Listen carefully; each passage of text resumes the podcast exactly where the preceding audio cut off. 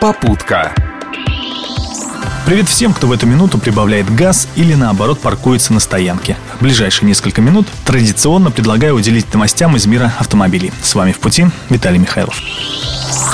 Регламент по новым правилам сдачи экзаменов в автошколах еще не принят, а эксперты уже называют его невыполнимым из-за слишком строгих нормативов. Российская газета провела эксперимент, где предложила сдать практический экзамен всем желающим, в том числе и опытным инструкторам автошкол.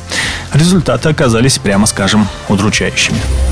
Крутить привычную змейку теперь придется в коридоре шириной всего 3,5 метра. Это-то еще ладно, но выполнить в нем поворота на 90 градусов, как того требует новый регламент, оказалось почти невыполнимым, даже для инструкторов. Выход есть – сдавать экзамен на компакт-карах типа Матиза или Аки.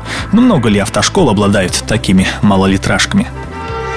Интересно, что ни один из экзаменуемых с первого раза не сдал и упражнение, известное как заезд в бокс задним ходом. А дело в том, что все по тем же регламентам ширина дорожки, с которой нужно заезжать в гараж, стала равна длине автомобиля. Успокаивает только одно. До принятия нового экзаменационного регламента осталось еще полтора месяца, а значит, есть время внести поправки. Ведь не гоже инструктору позориться на глазах учеников. Поддай газу.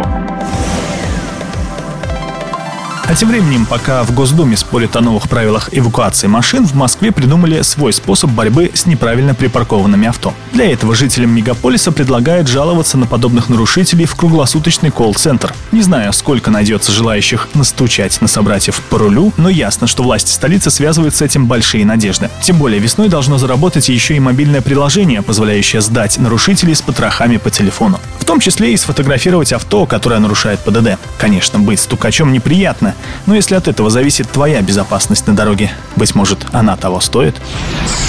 Неплохо бы и нам в регионе внедрить подобную практику. Пока же в областном УМВД самым эффективным средством профилактики ПДД считают использование видеокамер. Ну, про их так называемую эффективность мы уже рассказывали.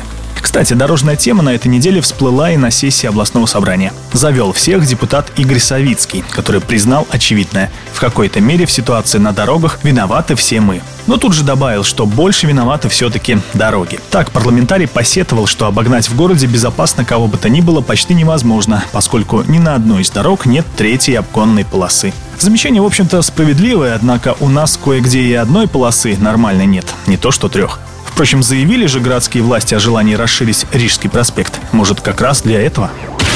А еще депутат честно признался, что нарушил правила дорожного движения, когда припарковал машину на поребрике. Дескать, другого места на парковке у здания Дома Советов не было. И озадачил коллег-парламентариев сакраментальным вопросом. Почему мы делаем прекрасные скверы и не проектируем такие же прекрасные парковки? Пожалуй, есть одна догадка. Может быть, все остальные депутаты на работу ходят пешком? Зато в Великих Луках на этой неделе вбиты первые 300 свай долгожданного путепровода. На этой позитивной ноте на сегодня мы и расстанемся. Удачи в пути! Попутка.